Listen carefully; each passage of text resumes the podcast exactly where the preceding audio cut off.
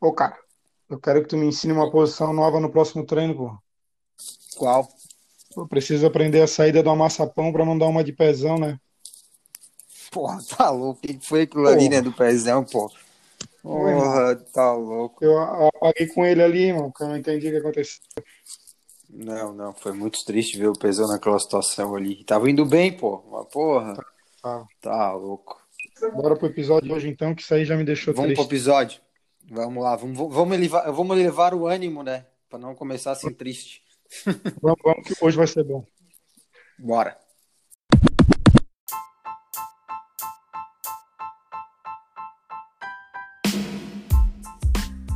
Fala, rapaziada. Começando mais um Gil Floripa Cast, a sua dose de Jiu-Jitsu e MMA semanal.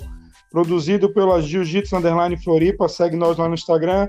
Tá aqui eu, Jefferson Amaral Jefão, com meu amigo e mestre Ariel Canevé. Fala, mestre. Fala, rapaziada. Coisa linda. Episódio 9. Hoje a gente vai ter um soltinho com Peter Montebeller. Vamos falar sobre MMA profissional, os bastidores do TUF. Acho que vai estar bem legal. Lembrando, rapaziada, que o sorteio do kimono Shiroi é dia 15 de novembro, lá na nossa página, né, mestre? Jiu-Jitsu Underline Floripa. Segue nós lá, marca o amiguinho. Bora lá, né, Cara, é o seguinte, pô, kimoninho trançado, a gente vai enviar para todo o Brasil, então tá falando para todo mundo, manda pro amigo, marca, compartilha. Tem mais quatro dias aí pela frente, quatro, cinco dias. E é isso aí.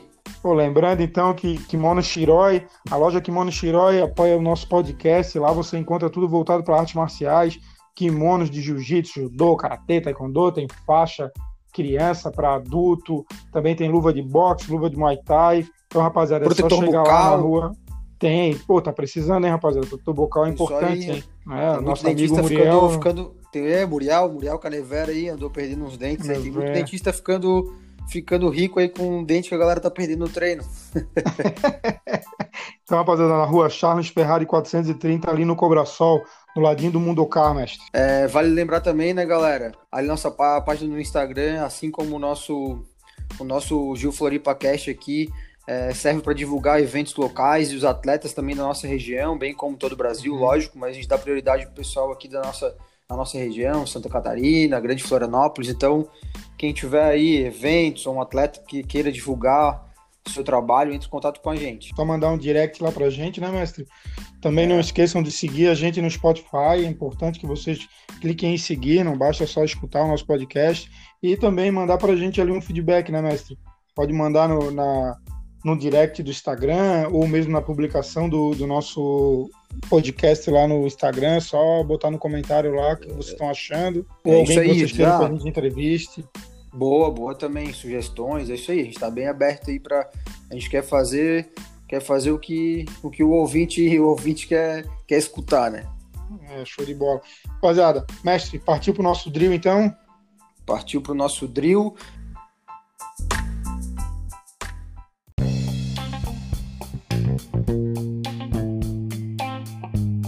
Chegando no drill, rapaziada. Mestre, fim de semana de UFC. Marreta versus Glover. Marreta versus Glover. Marretão voltando de duas lesões de joelho aí, que ele teve com o John Jones. É, muito tempo sem lutar. E Glovão, né? Glovão, coração valente, toma knockdown e vai pra cima. É, acabou a luta, a luta foi finalizada no chão, né? Marreta, na minha concepção, eu sei que é outro nível quem tá lá, mas deixou, deixou a desejar no chão, né, irmão? Ah, marreta faixa preta de jiu-jitsu, hein, rapaziada? Só pra lembrar. Marreta faixa preta, é, até começou bem em pé, mas o Glover fez o jogo certinho. E até escutei o Dana hoje dizendo que não tem como o Glover não disputar. Ele, sabe, ele, não, ele quer. Várias vezes já tentou tirar o Glover de ação, digamos assim, mas o Glover vai lá e ganha. E ele vai acabar disputando o cinturão, inevitável. E o Glover já tem 41 anos, né, irmão? Pois Ele é, fez o cara. jogo certinho, cara. Jogou com a cabeça, botou uma reta pra baixo, tomou knockdown. Ele mesmo falou que tomou dois. Mas, A, a, queixo a duro. finalização, a finalização foi logo em seguida do knockdown, né? Marreta Foi deu um knockdown nele, ele conseguiu reverter a posição e finalizar. Cara, ele reverteu a posição no Marreta, Marreta por baixo ali não fazia nenhuma fuga de quadril, irmão. Tava entregue, assim. É, a gente não sabe o que se passa também no dia a dia, não sei como será. Às vezes o Marreta não. O Marreta deu a declaração pedindo desculpa, ele mesmo estava decepcionado. E, enfim, foi isso. A gente também teve o Raoni. Cara, a atuação do Raoni foi de gala. O bicho ganhou a decisão unânime. O Pedro Riso, que é treinador dele, falou que o bicho é o Raoni Barcelos ali, atleta o mais completo que ele já treinou. E o bicho já treinou Anderson Silva, por exemplo. E uhum. esse Raoni tá com tudo, tá invicto no UFC. Eu acho que já já tá disputando o cinturão. Ele realmente foi muito dominante. Apresentou uma baita trocação, né, mestre? Porra, trocação top. Eu achei altas lutas, velho. O bicho dominou. Foi o único, tirando o Glover, óbvio, que ganhou dos brasileiros, né? Claudinha Gadelha me decepcionou, tá com um jogo morno. Faz tempo que ela tá com esse joguinho morno. Eu acho que quando ela entrou, ela despontou sendo uma baita atleta. Diga. Hum, não ficou muito tempo sem lutar, Claudinha, será? Não, pô, Claudinha vem de luta recente até, cara. Nem é tanto tempo, não. É, cara, não sei o que tá acontecendo com ela aí, mas enfim, tem decepcionado. Não decepcionou tanto quanto o Pezão, né? Que tu falou pois na é. abertura. pois é, Pezão. Pô, pô, mestre, eu já bati no 100 quilos, mas o cara tinha 400 quilos quando eu bati, entendeu? Sim. Mas, porra, batendo um maçapão ali, desmaiou, né? Apagou, né? Apagou. Ninguém entendeu. Foda. Não. Isso aí. Pô, mas, mas também rolou, chutou Brasil neste domingo. Teve o Chutou Brasil, cara, eu acabei não vendo, mas eu dei uma olhada por cima, assim, foram várias lutas, acabando rápido, assim, muita finalização. Chutou um evento grande, né? Eu acho que até foi pouco divulgado. E mais um evento aí que, porra, é, desponta vários atletas aqui brasileiros, né? E tem, tá tendo muito evento, cara. É, muito evento de MMA rolando nesse momento aí. Tá então, difícil é até de acompanhar, né? Tá é difícil de acompanhar. Tá difícil de acompanhar. Porque tu, é tudo, a maioria, na verdade, é. Tem que pagar um pay-per-view para poder assistir. Aí Exato. começa a pesar um pouco no bolso, porque todo final de semana é dois ou três pay-per-view rolando, né? Sim. E inclusive, por exemplo, teve Copa Pódio aqui em Floripa esse final de semana, né? Copa Pódio em Floripa. Nem fiquei sabendo. E a gente acabou nem falando no nosso último podcast, teve, teve Copa Pódio. Pois o é. O Gutierre Barbosa, cara, levou. Ele ganhou. Ganhou contra o Alex, o Alex Muniz, que é irmão do Eric Muniz, que vai lutar o BJJ Stars. Uhum. São os irmãos Muniz, né? São três irmãos, né? O Alex Sim. Muniz é o menorzinho, para quem, pra quem sabe só a fisionomia dele.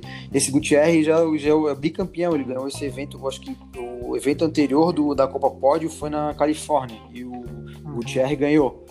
E agora ganhou de novo, então é isso aí, o bicho tá que tá. Isso. E uma notícia triste aqui, mestre. A IBJJF anuncia que não realizará mais os mundiais de jiu-jitsu. É, a, a, decisão era para sair entre o dia 10 e 11 de novembro, né? E realmente foi o que aconteceu. O site da IBJJ já, já, já confirmou, não vai ter o Mundial, mas principalmente porque não está aberta a fronteira dos Estados Unidos, né? Então, enquanto é, a fronteira não estiver aberta. Para fazer igual um Pan-Americano que só quem tá lá, fica complicado, né? É, não teria como, né, cara, ter essa questão de um mundial sem, sem, sem lutadores do mundo inteiro, né? Uma coisa é um pan-americano, né, irmão? Agora, um mundial, acho que é, que é demais. O, o, por outro lado, o Mundial Master tá confirmado. É a Sim. mesma coisa, o Master já não, é, né, não vai tanta gente tal, vai ser lá na Flórida, em Kissimmee, vai rolar, que foi o mesmo lugar que teve o Pan, então, uhum. ali em Orlando. O, esse tá confirmado. Beleza. Cara, um outro, outro campeonato que teve aí, Fight to Win, né? 56, ah, o que é, também teve esse final de semana nos Estados Unidos, o Kennedy Marcial, o filho do Cobrinha, né? Uhum. Ele, ele ganhou na a luta principal do evento lá. É como a gente falou, é evento em cima de evento, né? Nos Estados Unidos, aqui também, mas nos Estados Unidos principalmente, né? É verdade. Mestre, drill curtinho, rapidinho, pra gente partir para esse soltinho que o papo vai ser bom. Vai ser bom. Vamos lá, vamos, vamos chamar o nosso convidado. Partiu pro soltinho, raça. Partiu.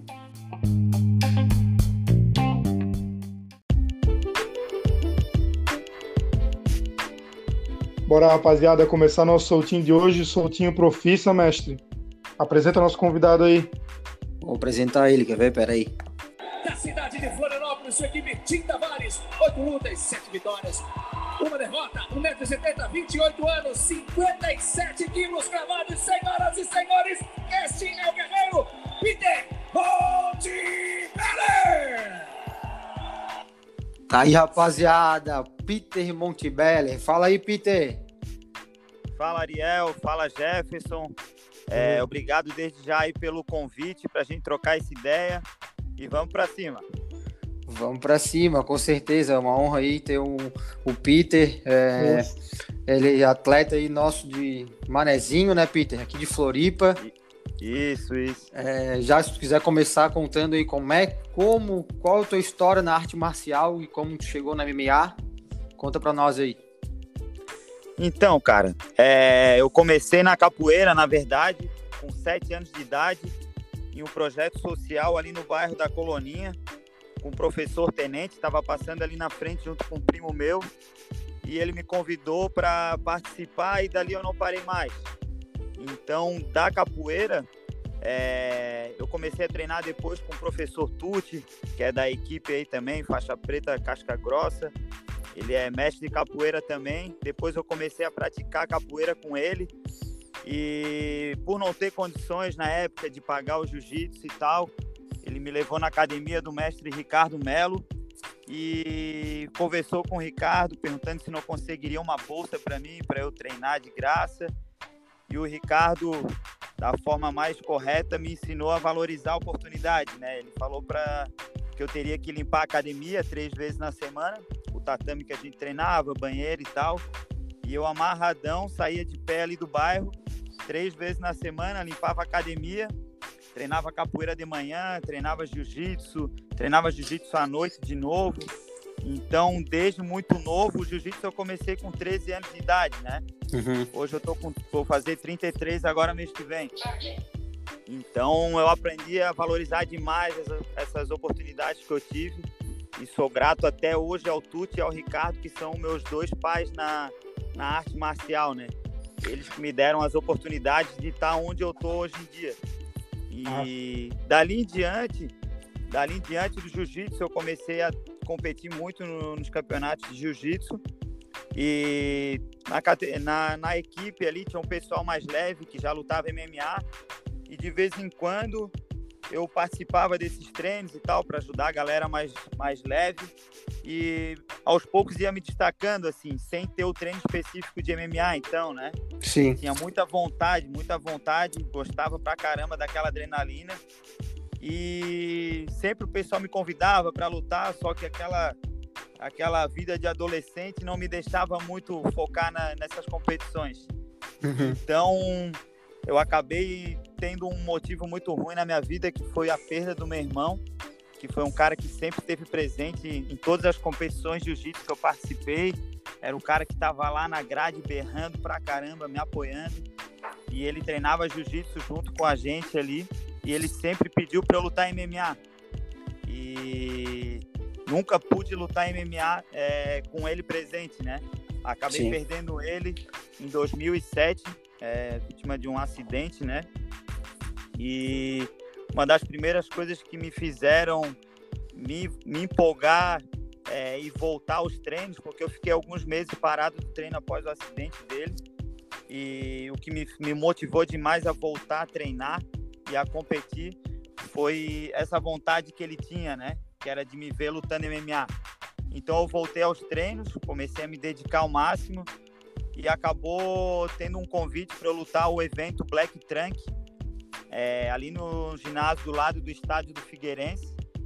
Foi em 2012 e daí é, dali por diante eu comecei já no boxe, o Muay Thai, já treinava um boxe e Muay Thai, só que sem aquele foco, né, de competição Sim. nem nada.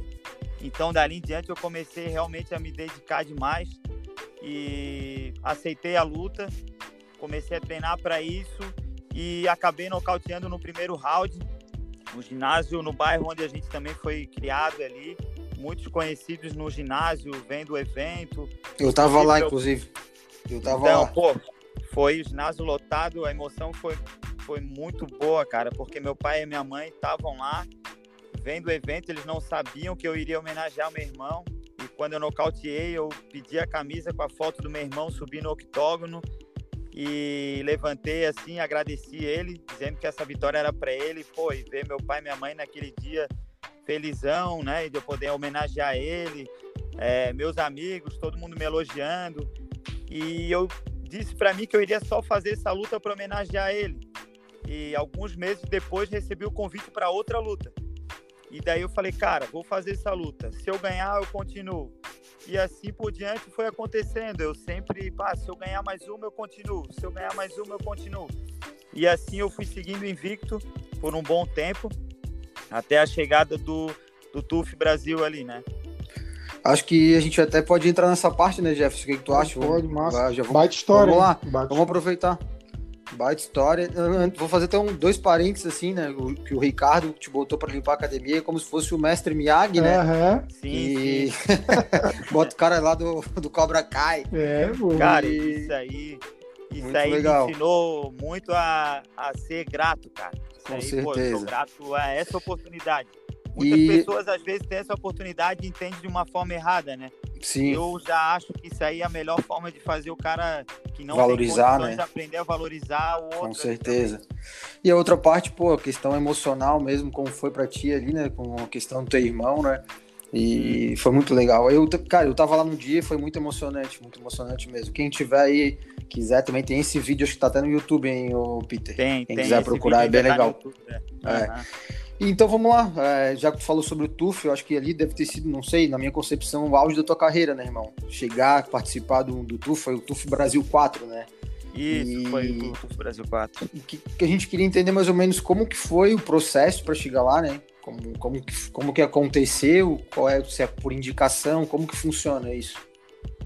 Cara, na verdade, a minha vontade de participar do TUF Brasil, claro, eu assisti todos ali anteriores, o primeiro, o segundo e tal, só que eu comecei a ter vontade de realmente vivenciar um pouco daquilo quando o Lioto da nossa equipe ali, é, o Márcio Lioto, participou e Ele participou do TUF 3, né? Ele TUF participou 3, do é. TUF 3, que foi o anterior ali, é. Uhum. E toda aquela equipe do, do UFC lá na academia filmando e tal. E quando eu vi eles filmando ele, eu olhei para eles e comecei a falar para mim mesmo, cara, o ano que vem eles vão estar vindo aqui me filmar. Eles vão estar vindo me filmar, vindo me filmar. E eu comecei a, a ver na televisão e eu falava para minha mulher direto, cara, o ano que vem eu vou estar aí, tu vai estar nessa cama aqui me assistindo. Eu falava para ela. Massa.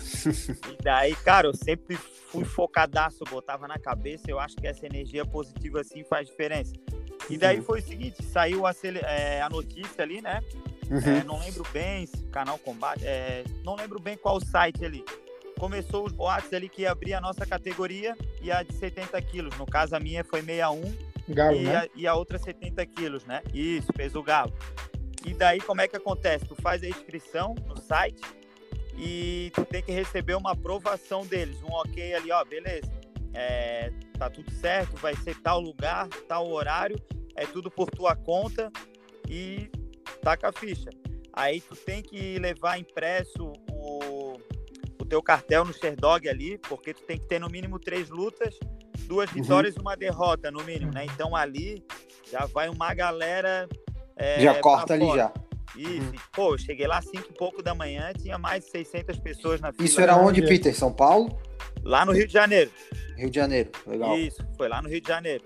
E daí, pô, tu vê aquela galera vindo de Manaus, de tudo quanto é lado da ponta do Brasil, é, fazendo de tudo para estar tá, pra tá lá lutando por essa oportunidade, né? Uhum. Feito isso, aí tu parte lá para as entrevistas. Aí tu começa a fazer as entrevistas ali com o pessoal da produção e daí nisso eles começam a, a te perguntar algumas coisas. Tu chega numa sala como se estivesse sendo gravado ali, tá uma pessoa entrevistando, um monte de luz, o pessoal da produção. E como eu já tinha conversado bastante com meus amigos que já tinham participado, eu já tinha noção mais ou menos de como que iria acontecer. Uhum. Então, eu já montei meio que um script na cabeça, já fui lendo e já fui focadaço nisso. Até porque Então- pra eles é importante o cara saber se comunicar na frente da câmera, né? Então isso aí já é uma certeza. coisa que com certeza chamou atenção, né? Aham, faz toda a diferença. Mas é, é- é tipo ídolos, é tipo porta, ídolos. Tu fica, É tipo fica três sentado ali, Aham. tu entra, daí eles pedem pra te fazer alguma coisa ou só falar. Aham. E eu vou te falar que é tão parecido com ídolos que eles fizeram até eu cantar na entrevista. Tá, Peter, aí depois dessa parte aí que tem que cantar aí do ídolos e tal, e qual, qual seria o próximo passo ali? Que, como, é, como é que foi? Ali já cortou uma galera também, imagino, né? Não, ali já corta uma galera. Aí a gente vai pra parte de. Quem não alcançou o agudo saiu fora. Porque na verdade é o seguinte, a gente faz as fotos, depois vai pro rola, depois o Maitai, depois a entrevista. Tem um monte de. Tu tem que mostrar que sabe alguma coisa, no caso. Então tu cantou depois de, de rolar, então. Teve primeiro um rola. Depois de rolar, isso. Tá, beleza. Foi. Então vou voltar ali. Tá, beleza. Então, Peter, chegasse. Como é que funciona lá? Dessa galera já saiu toda ali, uma galera que não levou a documentação certa já cortou. Aí já nem entra no, já nem entra no ginásio, digamos assim. Já nem entra, foi no hotel, o pessoal simplesmente manda para casa dizendo que tá incompleto e quem tem a documentação já parte lá para dentro. Tá, daí. Aí a gente chega na parte de fotos, eles pedem para a galera ir fazendo uma fila e vai fazendo as fotos profissionais ali que no caso serão usadas lá na frente, né? Na Mesmo- parte do evento lá. Mesmo não Isso, sabendo que todo mundo a- vai passar.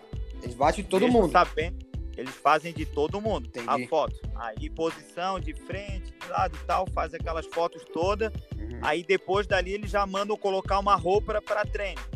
Aí beleza, partiu para roupa do treino ali, a gente vai pro rola de submission, jiu-jitsu ali. Mas é quem, Então é com, com quem que tu rola, por exemplo? Qualquer um daqueles ali.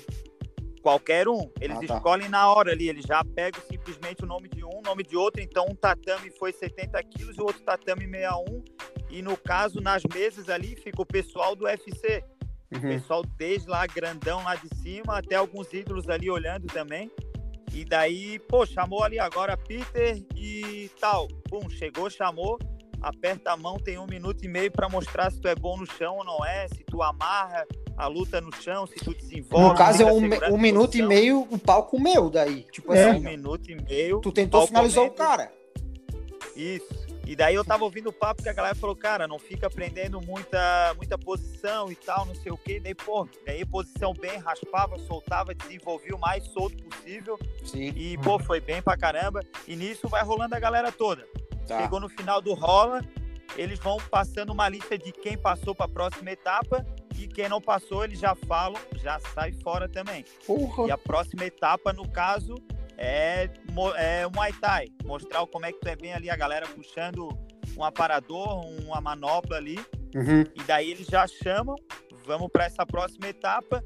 E ali é o pessoal da produção deles puxando pra gente, no caso. Puxando né? a manoplinha ali pra ver se tu tá legal de chute e soco. Pra ver se movimentação desenvolve boa. legal na parte de trocação. Uhum. E, pô, nessa parte também fui bem. É, passaram para outra etapa. Aí, beleza, chegou ali só essa galera que passou na parte de jiu-jitsu, de Muay Thai. é, começa a esperar e vamos para a parte de entrevista.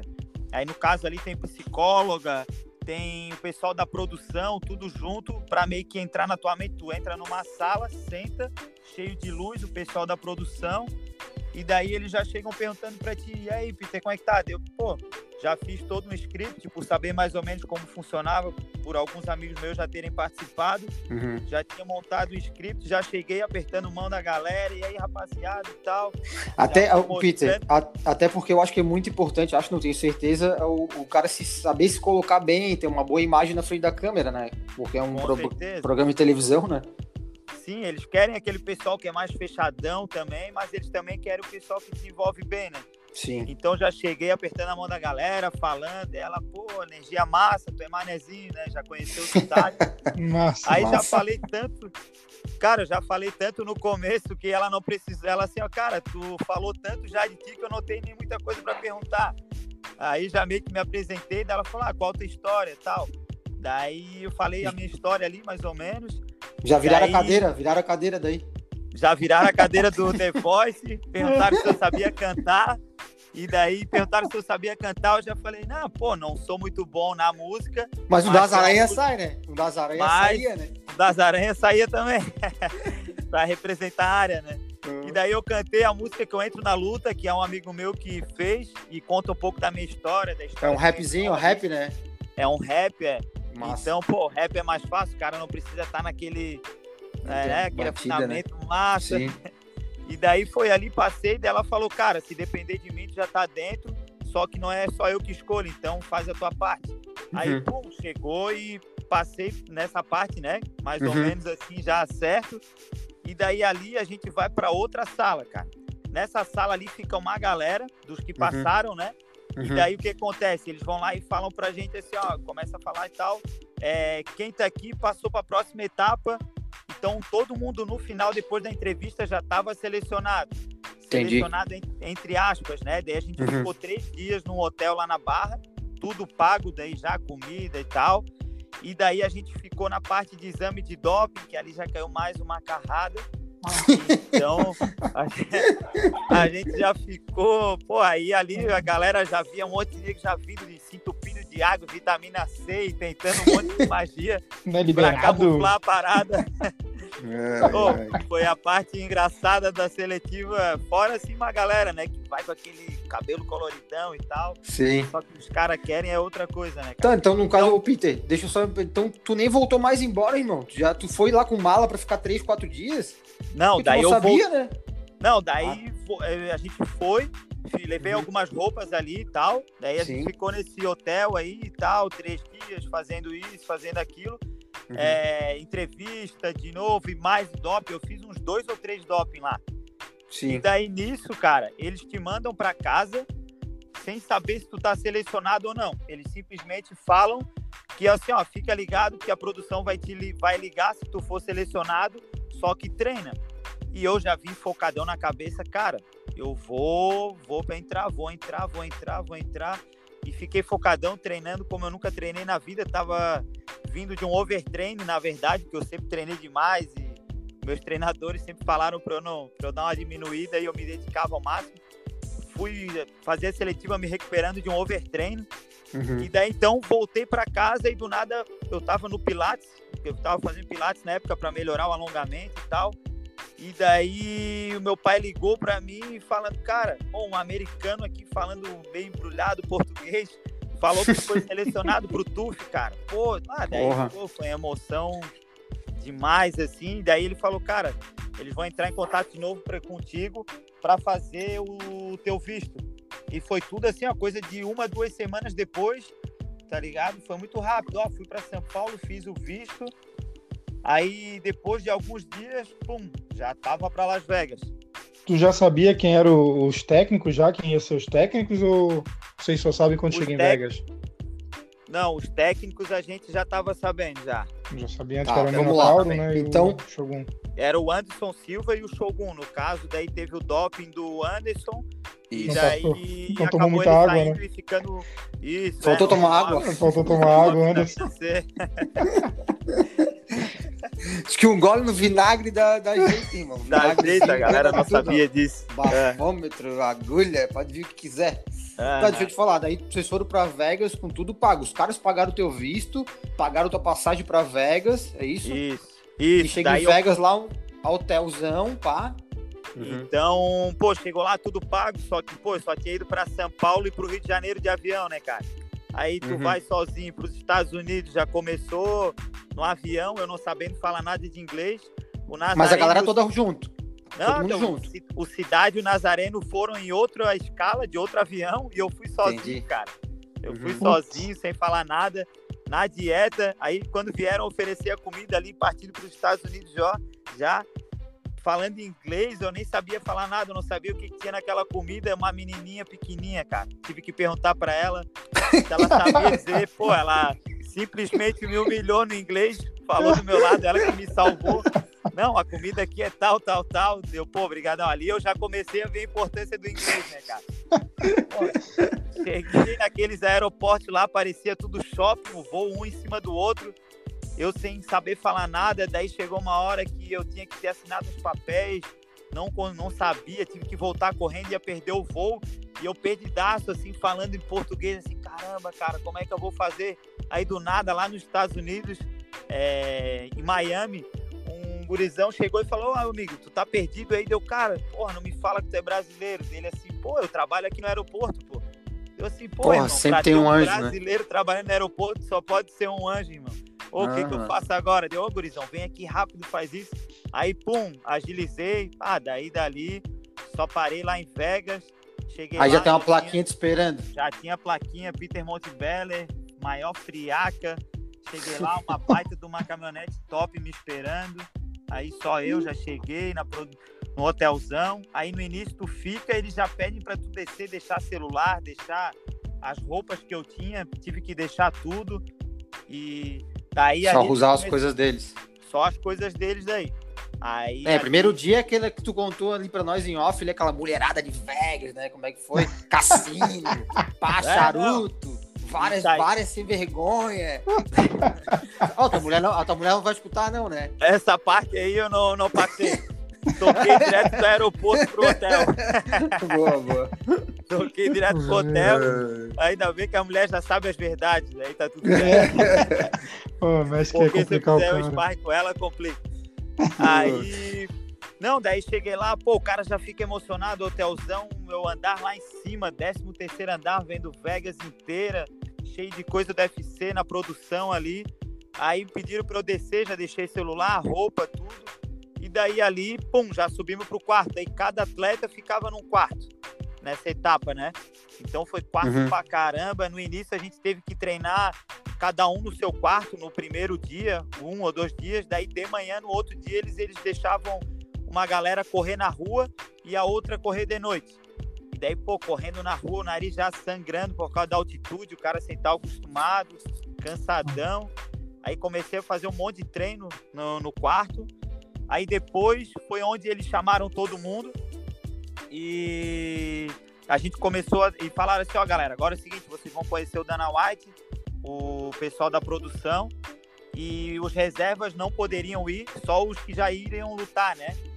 Uhum. Aí nisso, ó, bota uma roupa massa, vocês vão conhecer a academia da Ana White antes e tal. Pô, daí já levaram a gente pra academia, pô, irado, altas academia, academia que teve todos os tufs ali. E daí do nada, pô, chegou o Anderson, o Dana White, Shogun, porra, galera humilhando assim o Shogun mesmo, um cara sensacional, muito gente boa, cara cumprimentando todo mundo, Dana White, todo mundo. E a gente botou o ponto no ouvido, ele falando, elogiando. E a partir dali a gente começou a fazer só os treinos onde foi gravado o TUF mesmo, dentro da academia, com a produção filmando também, tudo acontecendo. E os treinos, o bicho pegando ali. Daí eu fiquei na parte do Shogun, né? A equipe do Shogun treinando a gente. Shogun, Demian Maia, Michael Costa ali, a galera toda. E, pô, foi irado até. Daí no dia eles falaram que a gente iria na luta do Anderson também. Então, pô, a gente foi na luta do Anderson contra o Nick Dias. Então foi irado, a gente ficou no camarotezão lá em cima. A galera foi de uma limousine zona assim, uma Land Rover enorme, tipo uma limousine assim, andando por Vegas. Levaram a gente para conhecer tudo assim, Vegas, menos os cassinos, né? Mas a gente uhum. deu um rolezão massa lá, pô, foi irado assim, cara. Alta sensação mesmo. E dali para frente o bicho pegou, né? Só treino puxado até a hora de sair na mão, se divertir.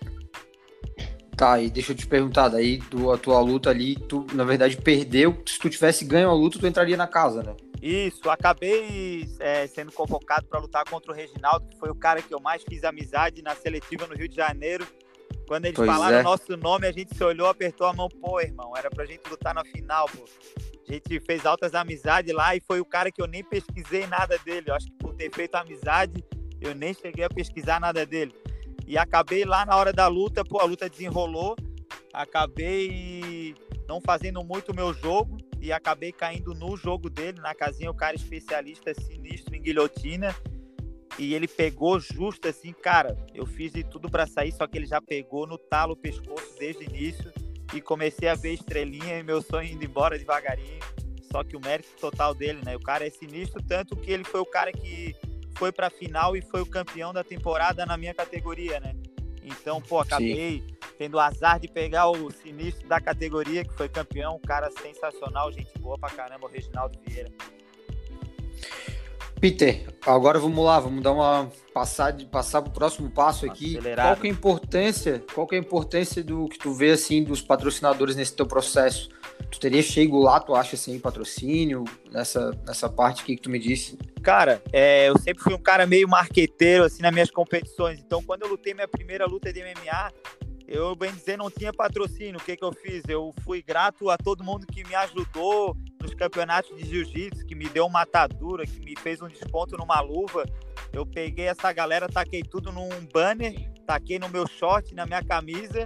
E dali pra frente, quando eu lutei, parecia que eu já era experiente, cheio de patrocínio. A galera, caramba, um monte de foto, patrocínio, o cara é sinistro. Aí dali para frente começou a surgir os patrocinadores. E toda vez que eu ganhava, levava troféu, levava medalha para os caras, tirava foto. Então, pô, isso aí fez a total diferença na minha carreira. Meus patrocinadores, fisioterapeuta, suplementação, o meu médico esportivo até hoje, Flávio Formigoni, é, a preparação física ali, o Fábio Melo, que já até participou do podcast com vocês. Cara, Sim cara, muita gente me ajudou. Se eu falar todos os patrocínios que eu sempre tive, Ideal Fisioterapia, tá comigo até hoje. E é difícil, tu... com certeza tu não chegaria lá, né? Cara, muitos patrocinadores que fizeram a diferença, eu não chegaria lá, cara. E esse, essa raça não te cobra para te voltar? Tu pensa em voltar a lutar profissionalmente, Peter? Cara, eu tô com muita vontade. Eu acho que esse tempo de pandemia me fez ficar com mais vontade, porque eu tô um tempo sem treinar como eu treinava antes. Uhum. Tô vendo um monte de amigo meu treinando aí, aparecendo uns eventos bons aí agora. Que tão, tem muito evento, tem né? bastante evento bom tá e pagando muito, evento. pagando muito melhor do que pagava antes. Claro que para chegar lá não é assim fácil. Eu falo para minha mulher que eu queria fazer minha despedida, né, cara? Acabou minha última luta Sim. ali eu, pô, fiz uma guerra ali com o Marcelo Huck, moleque sinistro. A luta. Uma baita porradaria. lá, uhum. viu que foi um lutão. Eu e ele saímos todo cortado. A gente deixou tudo uhum. de si lá dentro. E acabou sendo a vitória para ele, né? Mérito dele. Só que eu queria terminar, entre aspas, com vitória. Daí a minha mulher fala, cara, tu vai fazer mais uma, se tu for bem, alguém vai te convidar e tu não vai parar. Eu, cara, se a oportunidade for boa, vamos para cima, não tem essa. É claro que a minha Sim. vida hoje é outra correria, né? Meu filho, minha mulher, dou aula o dia todo e eu acho que eu não me veria abandonando os meus alunos nesse momento agora, que foi uma coisa que eu conquistei também. Então teria que ser uma coisa Sim. bem pensada, porque eu sempre me dediquei demais e eu sei que eu não vou sem treinar muito, né? Então, mas quem sabe em breve, aí, virando o ano, eu me organizo para isso. Sim. Ou tu teve uma, uma, uma lesão bem séria que foi no olho, né, irmão? Como que essa lesão aí te prejudicou? Questão de lesão, assim, na carreira? Como que atrapalha o atleta?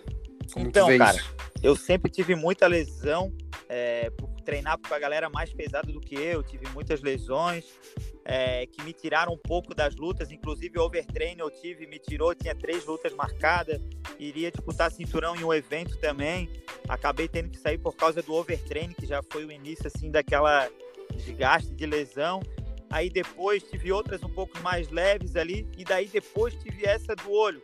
O que que acontece? Na luta do Hulk ali eu tomei umas cotoveladas na cabeça. Que eu acho que ali foi o início, assim. É, pegaram bem forte. E até então ali eu não senti nada, sabe? Tava tudo certo, minha visão uhum. sempre ia no oftalmo, tava tudo certo. Daí eu comecei a treinar para outra luta. Depois de uns três meses, assim, treinando pesado, eu tomei um soco em cima da guarda e senti uma mancha no olho. E dali para frente eu liguei pro meu oftalmo, ele falou, cara, provavelmente colou a retina. Aí fiz o exame, descolou o gel da retina e daí beleza. Não saí da luta, fiquei enxergando, bem dizer, quase tudo preto. Eu falei, cara, eu vou lutar com o olho assim mesmo. E só a minha equipe sabia. Fiz uma cirurgia e daí eles falaram, fica uma semana sem treinar de contato, depois pode voltar que tá tudo certo. cirurgia laser. No meu primeiro treino de contato, eu fui treinando o chão com a mão no meu queixo, assim, quando eu virei o rosto, entrou o dedo no meu olho, assim, cara. Uhum. Aí. E, e, assim. Quando entrou o dedo no meu olho, aí, pô, parou de enxergar, ficou tudo preto. E daí ali eu fui no oftalmo, eles falaram, cara, agora descolou um pedaço da tua retina, vai ter que ficar afastado um bom tempo. Aí fiz a cirurgia, voltei a enxergar legal, entre aspas, ainda vejo algumas manchas, mas depois treinando para outra luta, começou a adormecer o lado direito do meu pescoço, braço. Quando eu fui ver, eu tava com três hernias de disco e é, desidratação nos discos e tal. E dali em diante começou a ter pouco evento. Eu estava terminando minha faculdade, meu filho veio e começou a vir aquela cobrança de grana e tal. Perdi patrocínio e foi onde eu acabei sem querer me afastando dos eventos, né? Por isso que eu sempre digo uhum. que eu uhum. não, não me aposentei. Eu ainda acho que posso voltar um dia, de repente, para me divertir, sem aquela cobrança toda, por gostar da adrenalina, né? Mas o que, que tu acha mais difícil, Peter? É a parte de bater peso, é a parte da ansiedade ali, as privações, como tu falou, tu não conseguia. Uh, tinha, já tinhas um filho, né, cara? Fica mais complicado o cara viver essa vida de atleta de, de MMA com, com filho em casa, né? Uhum. O que, que tu acha que complica mais hoje para te voltar? Cara, eu acho que para voltar é a parte financeira, cara, porque pô, que, tu, que eu vou, mesmo que eles paguem bem hoje em dia, num evento que iriam pagar melhor, que no caso, porra, não sei quanto é que eles devem vamos dizer que eu ganhe 3 mil numa luta, não vai pagar o meu mês para bancar minha casa, sabe? Pô, tu uhum. criar filho, pagar as contas e carro e moto e tal. Eu acho que essa seria a parte mais difícil, porque eu perdi muito patrocínio que me pagava financeiramente por estar afastado esse tempo, sabe? Então essa seria Sim. a parte mais difícil. E a perda de peso eu sempre perdi muito rápido. Minha última luta eu perdi 16 quilos em 15 dias, que eu sempre tive a galera bem profissional do meu lado, como eu falei ali, o Flávio Formigoni, fazia toda a minha uhum. perda de peso, me acompanhava todos os dias, o Fábio, o Melo, me ajudava na parte física, na academia, me ajudando a perder o peso, então isso para mim sempre foi tranquilo. A parte difícil também é que a família entra junto, né, cara? Então todo mundo se priva Entendi. junto para te ajudar, para te motivar, e ajuda na banheira, na sauna e nas dietas e tal. Então a guerra é a família toda. Ô, Peter, eu acho que, pô, papo top, a gente sabe ter esse compromisso aí.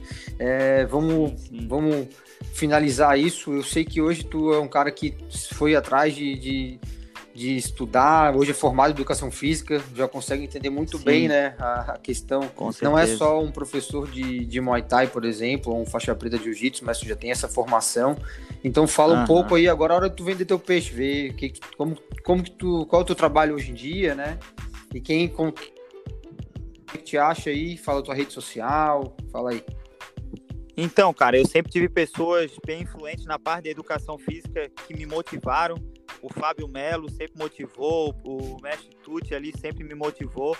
Então foi uma coisa que eu comecei já quando já estava lutando.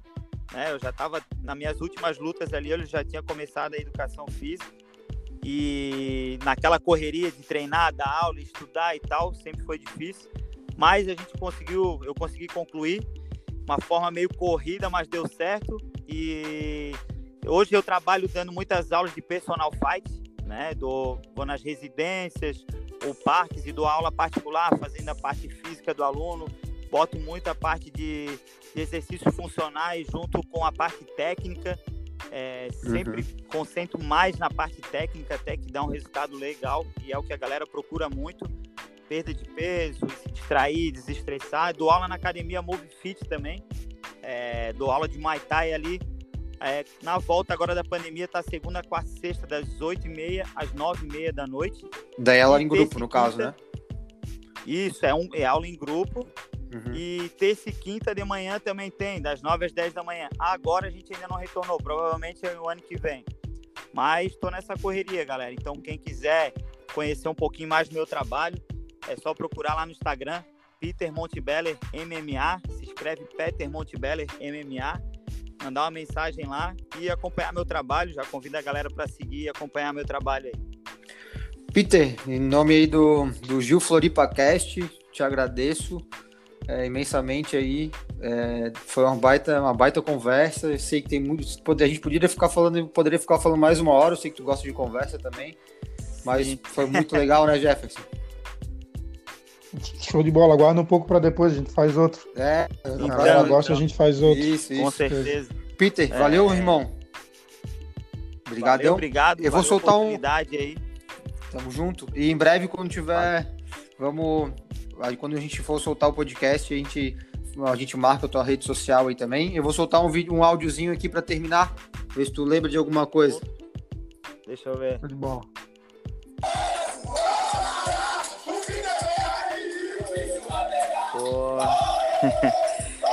Essa aí emociona, hein, Peter? Essa era a energia da minha estreia, cara. Isso, a estreia do Black Trunk. A minha estreia era o caldeirão dentro, essa galera toda berrando. E foi nessa energia que eu entrei na minha primeira luta, cara. É, isso aí. Como ser outro resultado. Valeu, ah, meu irmão. Pô, dá, dá. O cara arrepiou o braço agora. Pô, que bom. Um abraço, meu querido. Massa.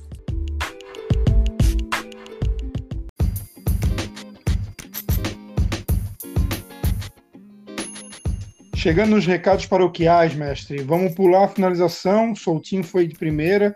Já vamos direto para os nossos recados paroquiais. UFC Vegas 14, mestre.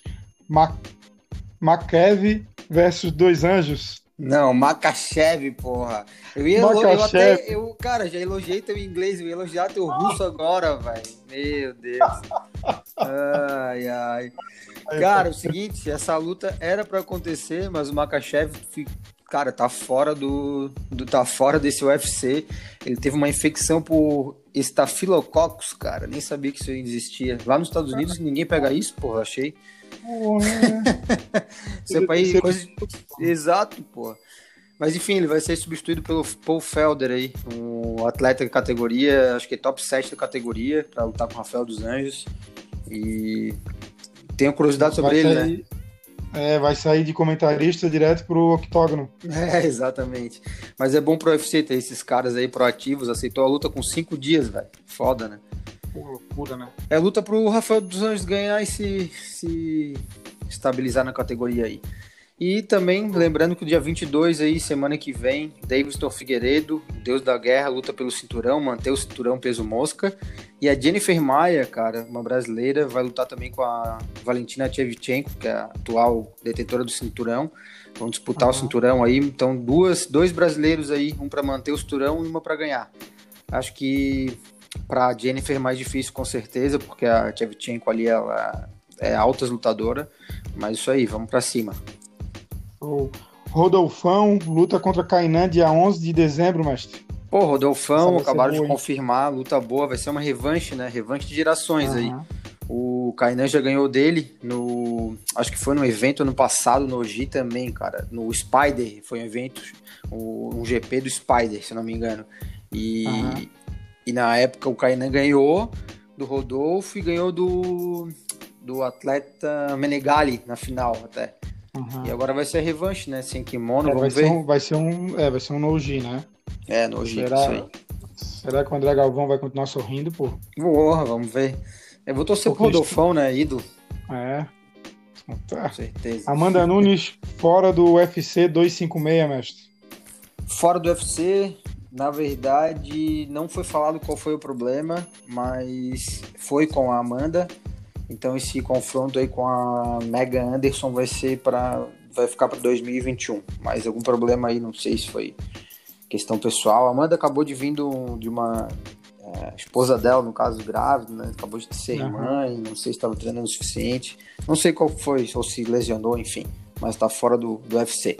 É, vou aproveitar também o Yuri Simões, multicampeão aí, campeão mundial no OGI, campeão de ADCC, vai estrear no MMA profissional, um baita de um atleta. O Yuri Simões está com 30 anos, então acho que vai lutar naquele One, One Championship. E tô torcendo por ele, cara. Acho que é mais um, mais um grande atleta brasileiro de, de chão aí que tá entrando no MMA. É hoje essa luta aí, rapaziada. Nosso episódio vai estar saindo hoje, sexta-feira, dia 13. Então é hoje a luta, é isso? É, isso aí mesmo. Boa. E no amanhã, vulgo amanhã, dia 14 de novembro, rola o BJJ Star, mestre, GP dos médios. Porra, a expectativa tá gigante. GP dos médios e as super lutas. É, não vai ter aumento de preço, vai continuar sendo R$ 49,90. Então, o último, último lote aí é esse valor. Vale muito a pena quem não comprou ainda. E vamos estar ligados. Semana que vem, episódio especial falando do- dos resultados. Isso. Lembrando que semana que vem, então, a gente já tem compromisso de BJJ Star. Né, Isso aí. Boa.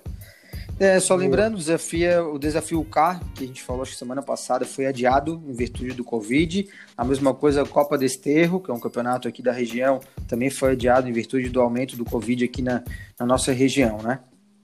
Sim. E o sul-americano da CBJJD vai ser realizado nos dias 21 e 22 de novembro, mestre. Isso, tá confirmado, vai ser no velódromo do Parque Olímpico, no Rio de Janeiro, na Barra da Tijuca. A premiação aí, uma coisa que saiu na, na- na, rede social bem legal, premiação do masculino e feminino, vai ser a mesma premiação, não tem essa de pagar mais, pagar menos para as mulheres, não. É isso aí, porra. É isso aí que tem que ser, tem que Igualdade. valorizar. Isso Daí a parada cresce. Com certeza. Temos um episódio, né, mestre? Temos o episódio, vou aproveitar para indicar o Foodcast, Trinca de Notícias, um bate-papo sobre futebol aí, o pessoal fala tem bastante conhecimento, né, irmão? É, o Edson Poyer com o Jonathan de Oliveira lá, trocando ideias sobre as notícias do mundo do futebol aqui da nossa região, de Santa Catarina, do Brasil, do mundo. Bem descontraído, Footcast Trinca de Notícias. Segue os caras É, lá no Spotify. Isso aí, o pessoal aí de normalmente da luta também gosta de jogar uma bolinha, mas sempre fala, melhor Sempre. ficar escutando o podcast da rapaziada do que jogar futebol. Futebol é muito violento. Fica É só na arte verdade. marcial. Verdade, verdade. Mestre, lembrando a rapaziada, então, sorteio chegando, Kimoninho Shirói. Agradecendo aí os nossos apoiadores, Kimono Shirói, lojas Kimono Shirói. E lembrando de seguir a gente lá no Spotify, né, mestre? Isso aí. Segue Isso lá. aí. E temos um episódio, irmão. Top. Top. Agradecemos aí mais uma vez o Peter. E, mestre, os. Os.